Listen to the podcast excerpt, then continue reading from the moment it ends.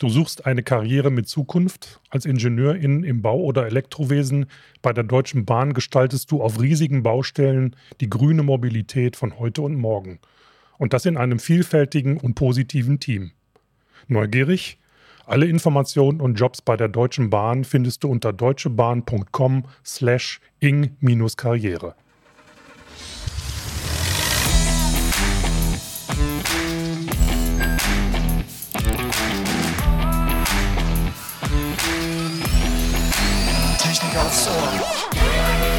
Herzlich willkommen zu einer neuen Folge von Technik aufs Ohr.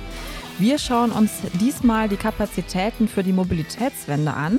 Wie bekommen wir eigentlich mehr auf die Schiene? Ja, dazu haben wir Professor Dr. Ingenieur Nils Niesen eingeladen. Und zwar lehrt und forscht er genau in diesem Bereich an der RWTH Aachen. Und ja, wir sind sehr gespannt, was er uns heute zum Ausbau des Bahnnetzes sagen kann. Schnellere Verbindungen, mehr Züge im Güterverkehr. Wie soll das überhaupt alles äh, gelingen? Also man, wenn man Bahn fährt und regelmäßig Bahn fährt, dann fragt man sich das auf jeden Fall. Da bin ich mir sehr sicher. Und ja, wir freuen uns auf das Gespräch und sagen erstmal herzlich willkommen. Hallo, Herr Niesen. Ja, hallo, freue mich auch. Herzlich willkommen. Ja, Herr Niesen, dann lege ich gleich mal mit der ersten Frage los. Äh, Herr Niesen, wir stehen ja eigentlich vor diesem Dilemma. Die Bahn ist ein entscheidendes Verkehrsmittel, um die nachhaltige Mobilität zu beschleunigen. Dennoch kann diese diese Anforderungen nur teilweise erfüllen und das Bahnnetz ist überlastet. Die Züge kommen oftmals zu spät. Es gibt immer wieder mal Pannen, hatten wir ja gerade vor einigen Tagen mal wieder obwohl das ja mehr oder weniger ein Anschlag war. Aber es ist einfach eine sehr empfindliche Infrastruktur. Wie kommen wir damit klar? Ja, das ist äh, sag mal, leider richtig, dass die Bahn mit den Anforderungen nach Pünktlichkeit und Zuverlässigkeit irgendwie derzeit es nicht komplett erfüllen kann. Wir haben zum Beispiel im Fernverkehr nur gerade 60 Prozent Pünktlichkeit. Im Personennahverkehr sieht es ein bisschen besser aus. Wir stecken wirklich in einem Dilemma. Ähm, wir haben einerseits Ziele, die sehr hochgesteckt sind. Wir haben jetzt aus der Politik, zum Beispiel im Koalitionsvertrag, einmal den Wunsch, ähm, mehr Verkehr auf die Schiene zu bringen, Verdopplung der Fahrgastzahlen im Personenverkehr. Und im Güterverkehr soll der Anteil Modalsplit von 18 auf 25 Prozent steigen. Das alles bis 2030. Und dieser Mehrverkehr ist wirklich ähm, schwierig unterzubringen, da auch heutzutage schon einige Strecken und auch vor allen Dingen Eisenbahnknoten an ihre Kapazitätsgrenzen stehen. Und da möchte ich einfach auf diese drei Probleme, die wir haben, eingehen. Wir haben zum ersten einfach zu wenig Infrastruktur. Ja, das sind Strecken, aber auch teilweise nur Weichen in Bahnhöfen, die fehlen uns.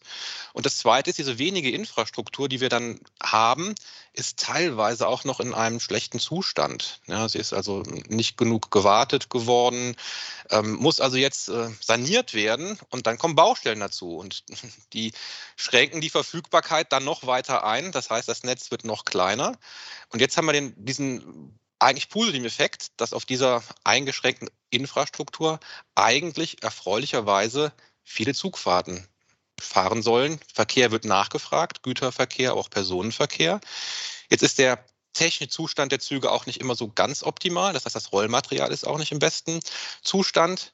Und wenn es dann mal passiert, das lässt sich nie vermeiden, dass es zu einer Verspätung kommt, dann stellt sogenannter Dominoeffekt ein, die Verspätungsfortpflanzung. Also eine Zugfahrt, die dann ein Ereignis erleidet, ein Signal ist gestört, eine Weiche äh, legt sich nicht um, äh, wird dann behindert in ihrer Weiterfahrt. Und diese Ursache ist dann sozusagen originär das Ereignis, was andere Züge auch beeinflusst. Wir sprechen von Folgeverspätung und je mehr Züge unterwegs sind und je schlechter die Infrastruktur ausgerüstet, ausgestattet ist, umso stärker merken wir als Kunden, als Reisenden dann diese, diese Folgeverspätung. Und das ist halt das Dilemma, in dem wir stecken. Mhm. mhm.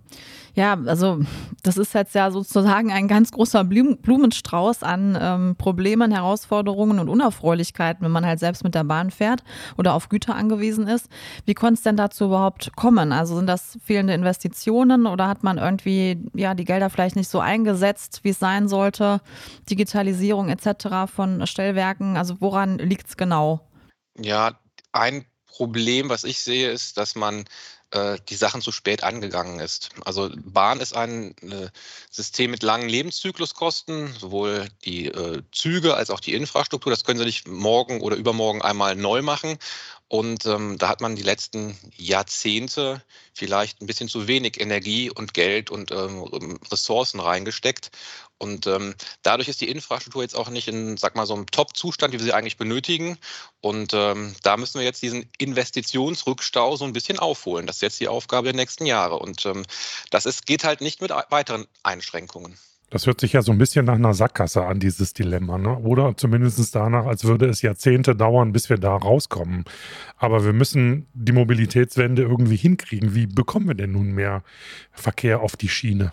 Genau, das ist ein ganz wichtiger Ansatz. Also nicht den Kopf in den Sand stecken und aufgeben.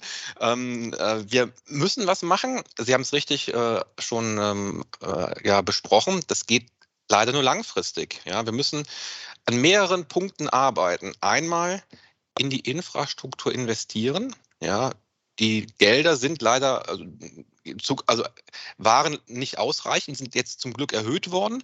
Es muss also mehr investiert werden. Die Gelder sollten auch, sag mal, verstetigt werden. Aber so eine neue Eisenbahnstrecke, die dann mal in Betrieb geht, kann es 15, 20, 25 Jahre dauern.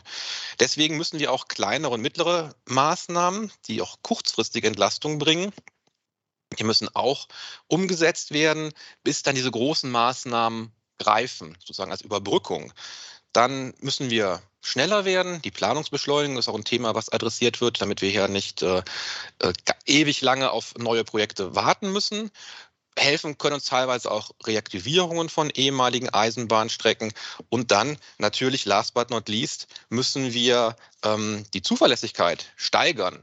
Das sind also auch jetzt Dinge, wo wir äh, dran forschen, wo die Bahn auch dran arbeitet, dass wir einfach pünktlicher werden, dass die Betriebsabwicklung, nennen wir das, dass da die Qualität steigt, dass man zum Beispiel im Verspätungsfall, wenn also ein Zug eine Verspätung erleidet hat, dann eine in dem äh, Szenario noch beste Entscheidung trifft, wie es weitergeht, damit dann diese ähm, Verspätungen nicht mehr sich auf andere Züge übertragen oder zumindest nur eingeschränkt übertragen. Es gibt auch so kleinere Maßnahmen, ähm, Fahrgastlenkungen an Bahnsteigen, wenn Sie reisen und der Zug äh, soll vielleicht in zwei Minuten wieder weiterfahren, aber es sind so viele Reisende, die ein- und aussteigen wollen und die Haltezeiten können nicht eingehalten werden. Wenn man da mit so einer gezielten Fahrgastlenkung diesen Personenpulk über den Bahnsteig schon ähm, verstreut und ähm, etwas aufteilt, dann dann kann das Ein- und Aussteigen äh, schneller realisiert werden. Wir brauchen vor allen Dingen modernere Infrastruktur. Das sind die äh, Stellwerke, Leit- und Sicherungstechnik nennen wir das. Da ist man gerade dabei, auch das auszurollen. Also das Thema Digitalisierung wird uns dann da auch die nächsten Jahre im Bahnsektor verfolgen. Gibt es eine Menge von Projekten, die das Ganze ähm, ja, heben sollen. Und ein Punkt, den ich hier noch kurz anbringen möchte, ist dann dieses ähm, Thema Predictive Maintenance, zustandsorientierte Überwachung von Infrastruktur und Zügen, dass man also auch hier dann die Digitalisierung nutzt, ähm, Methoden, Algorithmen, die schon zum Beispiel eine Weiche erkennen, bevor sie defekt wird, bevor sie ausfällt, dass er sich meldet, dass da irgendwas nicht in Ordnung ist und dann äh, das entsprechende Element gewartet werden kann, um äh, ja, den, den Ausfall und diese großen äh, Störungen dann zu vermeiden mit den negativen Effekten für die Reisenden. Kann ja die äh, Digitalisierung oder fortschreitende Digitalisierung zum Beispiel auch die Qualität von Verspätungen sozusagen irgendwie steigern bzw. eher eindämmen? Oder was wird da konkret nochmal geforscht? Ja, das ist äh, tatsächlich so ein Thema, an dem wir auch selber aktiv sind. Mhm.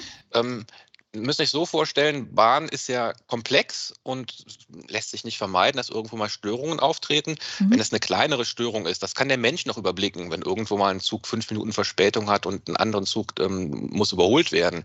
Das kann im, im, Regelfall machen das heute Disponenten, die können die Entscheidungen treffen und ähm, das ähm, wirkt sich dann auch gut auf die Betriebsabwicklung aus. Aber wenn das jetzt komplex wird, ein Großereignis, ein Stellwerk fällt hier ähm, aus, Köln Hauptbahnhof neulich, dieses Stellwerk ausgefallen. Ja, genau. Das sind Situationen, Informationen, das ist so komplex, das kann eine Einzelperson, ein Mensch gar nicht mehr alles überblicken.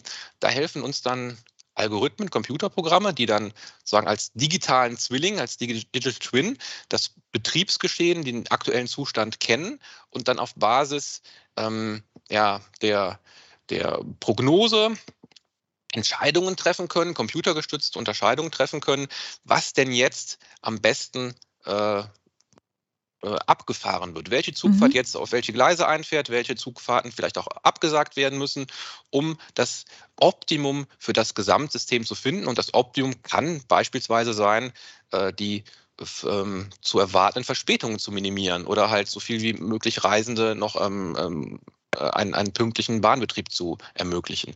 Das kann man alles einstellen, daran, daran forscht man und das ist auch ein Thema, äh, was die nächsten Jahre einer der Hebel sein wird, um noch ein bisschen ja, mehr Qualität, mehr Pünktlichkeit und mehr Kapazität auf die Schiene zu bringen. Herr Niesen, Sie haben in unserem Vorgespräch von einem Bahnmodell gesprochen. Äh, ist das das, was Sie gerade schon so ein bisschen skizziert haben? Also Simulationen, künstliche Intelligenz einsetzen. Das wird ja keine klassische Modelleisenbahn sein, mit der Sie Forschung betreiben, denke ich mal. Ne? Keine Märklin, die da steht, sondern das ist ein anderes Niveau. Ja, richtig. Wir, wir, machen ja wirklich hier an der RWTH Aachen äh, Forschung und äh, sind einer der sogenannten Eisenbahnlehrstühle. Und wir haben auch ein Eisenbahnlabor. Und in diesem Labor ist äh, auch eine Modelleisenbahn, die ungefähr 1200 Meter Gleislänge hat, H0-Maßstab. Und damit repräsentieren wir einen Netzbereich von 100 Kilometern. Und das machen wir jetzt nicht, weil wir Modelleisenbahn gerne spielen, sondern diese Modellanlage ist mit Original Stellwerken, wie sie heute auch noch zum Einsatz kommen, verknüpft. Ähm, das sind mechanische Stellwerke, die brauchen wir vor allen Dingen noch zu Demonstrationszwecken in der Lehre, aber auch ganz moderne digitale elektronische Stellwerke. Und warum, warum nutzen wir diese Anlage? Ähm, die Algorithmen, Sie haben es gerade mit künstlicher Intelligenz ähm, auch beschrieben, die Digitalisierung, das, was wir erforschen, was wir anwenden möchten, da kann ich ja nicht mit zur Bahn gehen und sagen, so, ich ähm, nehme meinen USB-Stick und stecke das bei euch mal ein und ich teste mal, ob das jetzt funktioniert. Das kann man nur am, am Modell testen, weil in der Realität testen, wenn es mal nicht läuft mhm. und ähm, der Algorithmus dann äh, noch nicht äh, 100% ausgereift ist, dann möchten wir natürlich nicht den, den äh, Gereisenden zumuten. Deswegen nutzen wir unter anderem diese Anlage als ja, Transferstelle, äh, um dann die Dinge aus der Forschung in den Praxisbetrieb zu bringen und testen und validieren dann die Algorithmen zur Disposition zur Verspätungsminimierung.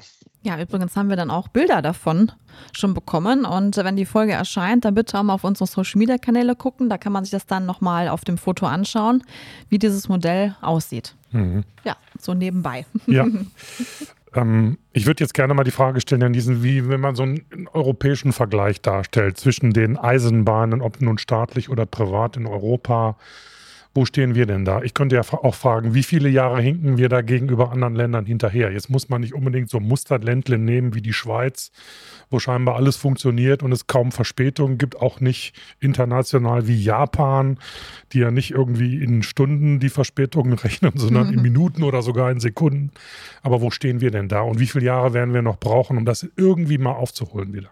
Ja, es ist so, dass, sag mal, wenn man Deutschland betrachtet, würde ich persönlich irgendwie im unteren Mittelfeld einordnen. Es ist auch immer schwierig, mit anderen Ländern zu vergleichen, weil die Strukturen anders sind. Ähm, ob man jetzt ein isoliertes Netz hat, ob ähm, wir Mischverkehr haben, wo Personenzüge und Güterzüge gemeinsam auf einer Strecke fahren. Aber ähm, es gibt noch viel zu tun. Es gibt noch wirklich einen Nachholbedarf. Aber ähm, das macht es ja auch so spannend und so interessant, dass wir hier jetzt mit wirklich ähm, unter Kraftanstrengung das System Bahn nach vorne bringen wollen und müssen. Ja, wie der, die, wir haben meiner Ansicht nach gar keine große, ähm, große Wahl, weil der, der, der Mobilitätswende muss gelingen und da muss die Bahn auch ähm, den Beitrag zu leisten. Und ich hoffe, dass wir uns hier als ähm, äh, Eisenbahn in Deutschland die nächsten Jahre ein bisschen weiter in die Spitzengruppe vorarbeiten können. Aber es ist noch ein langer Weg und ähm, es wird noch ein paar Jahre dauern. Mhm. Mhm. Ja. Es geht ja auch nicht nur um Mobilität, sondern es geht auch um unser Klima. Ne? Also insofern ja. spielen da zwei wichtige Komponenten eine Rolle. Ja, das, ähm, die nächste Frage passt dazu jetzt eigentlich relativ gut. Also was sollten dann Verkehrsingenieure und Ingenieurinnen von morgen können, beziehungsweise was kommt auf sie zu, was, was kommt jetzt auf die aktuellen Studienabgänger zu? Ja, was sind da so die Skills? Auf jeden Fall ist es eine spannende Herausforderung. Mhm. Die Aufgaben sind riesig. Wir freuen uns über jeden, der sich dieser Aufgabe annimmt. Und ganz wichtig ist ähm, dieses Interdisziplinäre. Eisenbahn ist ähm, ähm, mit verschiedenen Fachdisziplinen ähm, versehen und man braucht also ein breites ja, Grundwissen vom System Bahn, um da agieren zu können und äh, wichtig ist halt, dass diese Interaktion stattfindet. Wir haben Bauingenieure, wir haben, wir haben Verkehrsingenieure, wir haben Maschinenbau, Elektrotechniker, Informatiker und man muss also offen für Neuerungen sein. Man muss ähm, vielleicht ein bisschen äh, ja, Verständnis in seiner Fachdisziplin natürlich mitbringen. Wichtig ist aber auch, dass man mit den Kolleginnen und Kollegen dann ähm, diskutieren, sprechen kann offen ist, auch äh, sich von anderen Disziplinen mal den, ähm, den aktuellen Stand erklären zu lassen, um dann gemeinschaftlich eine Lösung zu entwickeln, die das System weiter vorantreibt und nach vorne bringt. Gibt es denn genügend junge Menschen, die sich für diesen Studiengang so interessieren oder könnten Sie noch ein paar mehr gebrauchen? Äh, oder könnten wir als Ne? Es gibt leider, leider äh, nicht genügend. Also wir haben äh, auch, äh, die Vorlesungen sind äh, gut gefüllt und äh, wir freuen uns natürlich über alle Studierenden, die das Ganze sich annehmen. Ähm, aber ähm, gemeinsam mit den Eisenbahnen der Stühlen in Deutschland untersucht, dass die ähm, Absolventen, die wir ausbilden, bei weitem nicht ausreichen werden. Mhm. Ja, also die Nachfrage aus der Industrie, aber auch aus, aus der Wirtschaft, aus der Forschung nach nach Bahningenieurinnen, Bahningenieuren ist so immens groß. Ähm, selbst äh, mit den Absolventen, die wir hier ähm, äh, produzieren in, in, in, Deutschland, das wird bei weitem nicht ausreichen, sodass auch dann äh, Quereinsteiger zum Zuge mhm. kommen, die ähm, einer anderen Grundausbildung dann in das System Bahn hineinkommen. Mhm. Ja, das äh, sagt ja auch unser VDE Ingenieurmonitor. Ne? Also den Mangel stellen wir ja auch von Quartal zu Quartal immer prekärer fest. Also von daher ja, der Aufruf nach draußen, ne? Genau. Nehmt ja. euch Gerne. der Bahn an. Wir ja, brauchen ja. Die, die, Bahn braucht euch. gerne, gerne. Ich freue mich, genau. ich, ich freu mich, für jeden, der sich für das System interessiert, äh, mhm. sei es äh, in, der Ausbildung oder im Studium. Und äh, da kann ich halt nur, nur darauf verweisen, es gibt hier in Deutschland äh, mal eine gute Handvoll an äh, Instituten, Lehrstühlen, die äh, das Eisenbahnwesen auch äh, tief verankert haben. Und da kriegt man eine grundsolide Ausbildung. Und äh, sag mal, die Ingenieurinnen, Ingenieure der Zukunft, die haben wirklich ein, ein breites, interessantes Aufgabenspektrum. Und äh, würde mich freuen, wenn wir hier den einen oder anderen noch begeistern können. Ja, mhm. wer weiß, das wäre ja schön. Ja. Was äh, würden Sie denn aktuell so als das vielversprechendste Infrastrukturprojekt in der Forschung bezeichnen? In der Forschung Infrastrukturprojekte. Ja, hm. oder können auch Forschung weglassen, generell vielleicht. Ja, weil in, in, der, in der Forschung forschen wir ja nicht an Infrastrukturprojekten. Mhm. Äh, also ich würde die, die Frage mal aufteilen. Also an Infrastrukturprojekten gibt es eigentlich eine große Klammer. Mhm. mhm. Das ist eigentlich ganz gut. Das ist ähm, das Schlagbegriff Deutschland, Takt. Man ja. hat sich zum mhm. Ziel gesetzt, auch jetzt politisch ähm, unterstützt, dass man so eine Art Taktsystem einführen möchte, wie wir es auch zum Beispiel aus der Schweiz kennen, wo wir es auch in einigen Bundesländern oder in vielen Bundesländern schon haben. Und das soll auch deutschlandweit jetzt zur Anwendung kommen. Und das hätte den Vorteil, dass äh, die Reisenden attraktivere ähm, ja, Gesamtreisezeiten geboten werden. Das also Grundprinzip besagt, dass dann die Züge in großen Bahnhöfen alle Züge zur vollen Stunde zum Beispiel im Bahnhof stehen. Man kann idealerweise überall umsteigen und dann fahren die Züge wieder in alle Richtungen und zur nächsten Stunde wiederholt sich das äh, ganze Spektakel wieder. Dafür brauchen wir aber auch Infrastrukturprojekte, um die Fahrzeiten zwischen einigen ausgewählten Bahnhöfen, Knoten zu verringern. Die Fahrzeit sollte dann idealerweise so knapp eine Stunde betragen. Und da ist halt unter anderem jetzt äh, ein, ein äh, Beispiel hier ähm, sag mal, Dortmund, Bielefeld auf, dem, auf der Achse, also Ruhrgebiet Berlin, da soll halt eine Neubaustrecke kommen, um das zu, beizutragen. Gibt es auch viele andere Punkte, die da einspielen. Und äh, was mir vielleicht noch wichtig ist, wo so ein bisschen Infrastruktur und Forschung ineinander spielt, ist das Thema Digitalisierung. Wir, wir, aber auch viele Kolleginnen und Kollegen, auch aus anderen Fachdisziplinen, sind ja am Thema Automatisierung, Digitalisierung. Und da gibt es so einen ersten großen Knoten. Das ist der äh, digitale Knoten Stuttgart, nennt sich das, wo auch die neuesten Systeme alle ausgerollt werden. Und ähm, das ist ein ganz spannendes Themenfeld, weil das mal so ein, so, so ein Muster ist, was kann eigentlich gehen? Was schaffen wir eigentlich? Wie viel, wie viel Züge bringen wir denn auf so einem hochbelasteten Bereich wie ein, wie ein Großraum Stuttgart eigentlich in dichtester Packung noch aufs Netz? Was ist da beherrschbar? Da nutzt man mal aktuelles äh, Wissen, was in den letzten Jahren ja, ähm, zusammengekommen ist, neueste Ergebnis aus der Forschung. Und da sieht man ganz gut, ähm, was eigentlich möglich ist. Hm. Haben Sie denn das Gefühl, dass man da aus Stuttgart 21 auch gelernt hat?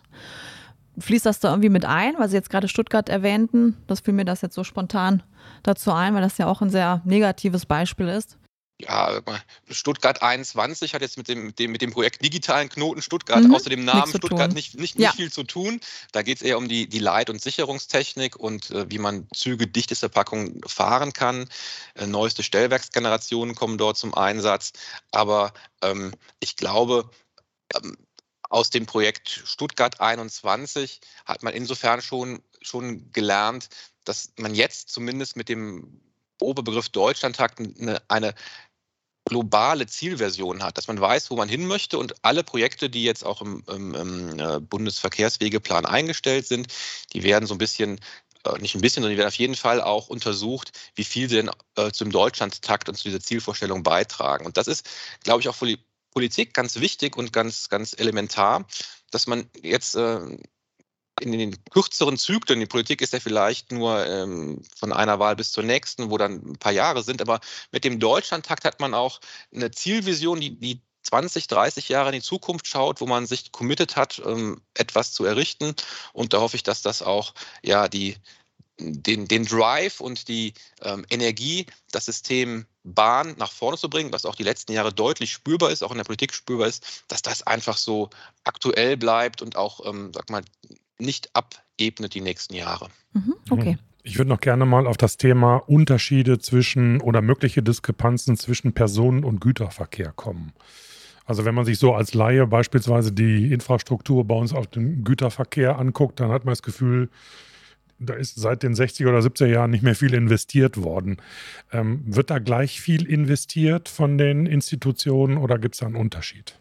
Da gibt es schon Gemeinsamkeiten, aber auch Unterschiede. Ich glaube, wenn man von außen drauf schaut, dann hat man das Gefühl, dass der Güterverkehr so ein bisschen hinterherfährt, um mal mhm. sinnbildlich auf der Schiene zu bleiben. Ähm, es ist aber durchaus so, also zum einen, ähm, auch im Güterverkehr wird geforscht und auch investiert, aber diese ganzen Prestigeobjekte, die aber auch dann öffentlichkeitswirksam irgendwie gezeigt werden, das sind meistens Projekte im Personenverkehr, häufig auch Personenfernverkehr, irgendwie so ein neuer ICE-Zug, der, der ist ja viel auch viel aufmerksam, das Kiter äh, erzeugt viel mehr Aufmerksamkeit als irgendwie ein Güterzug, der jetzt erneuert ist. Aber jetzt kommen wir zum Problem beim, beim Güterverkehr. Ähm, da sind Innovationen manchmal schwierig. Wir haben auch geringe Margen. Ja, es lässt sich da nicht viel Geld mit verdienen. Einzelwagenverkehr ist auch immer noch häufig defizitär. Ähm, und sie können die Innovationen nicht so schnell im Güterverkehr an, an den Markt bringen. Die Zyklen sind lang, sie haben, haben wenig ähm, Anreize, es zu machen. Sie müssen das ja auch migrieren. Es bringt ja nichts, wenn Sie einen Güterwagen jetzt umbauen, wenn dann noch 40, 50.000 mit der alten Technik unterwegs sind. Ja, und auch daran wird geforscht. Die digitale automatische Kupplung ist so ein Thema. Es gibt aber auch die Digitalisierung des Güterwagens, was unbedingt kommen muss. Das sind Genau, das sind Punkte, wo ähm, die man heute gar nicht mehr versteht. Ja, der, der Güterwagen hat eigentlich eine, teilweise eine Technik. Wir fahren mit einer Kupplung und einer Technik, die seit 30, 40 Jahren unverändert ist. Ja, die Schraubenkupplung gab es schon äh, vor gefühlt 100 Jahren. Und ähm, wir wissen, da, gibt es was, was Besseres. Ähm, alle Player am Markt wissen auch Bescheid, nur wir müssen irgendwie jetzt unsere 60.000 Güterwagen damit mal ausrüsten. Die Politik hat sich aber auch der Problematik angenommen. Es wird gerade vom äh, Ministerium auch äh, unterstützt, untersucht und ich, ich hoffe, dass wir da auch demnächst dann auch im Güterverkehr so einen Innovationsschub bekommen, den wir auch dringend brauchen. Gut, ja, dann würde ich jetzt ähm, so ein bisschen schon zum Ende des Podcasts hin nochmal so einen anderen äh, Dreh bringen, beziehungsweise eine Gegenfrage. Also setzen wir vielleicht auch zu viel auf den Zug. Also irgendwie ist, ist ja, ja das endlich, was so eine genau, Bahn leisten kann. Ne? Genau, ne? also irgendwann endet das ja auch mal und ähm, erwartet man vielleicht auch zu viel oder setzen, fokussieren wir uns vielleicht auch zu viel auf den Zug in der Mobilitätswende oder würden Sie sagen, nee, das ist eigentlich genau richtig so? Die Bahn kann nicht alles leisten, ja, ja. das ist erstmal klar. Ähm, aber ohne Bahn wird es auch nicht funktionieren.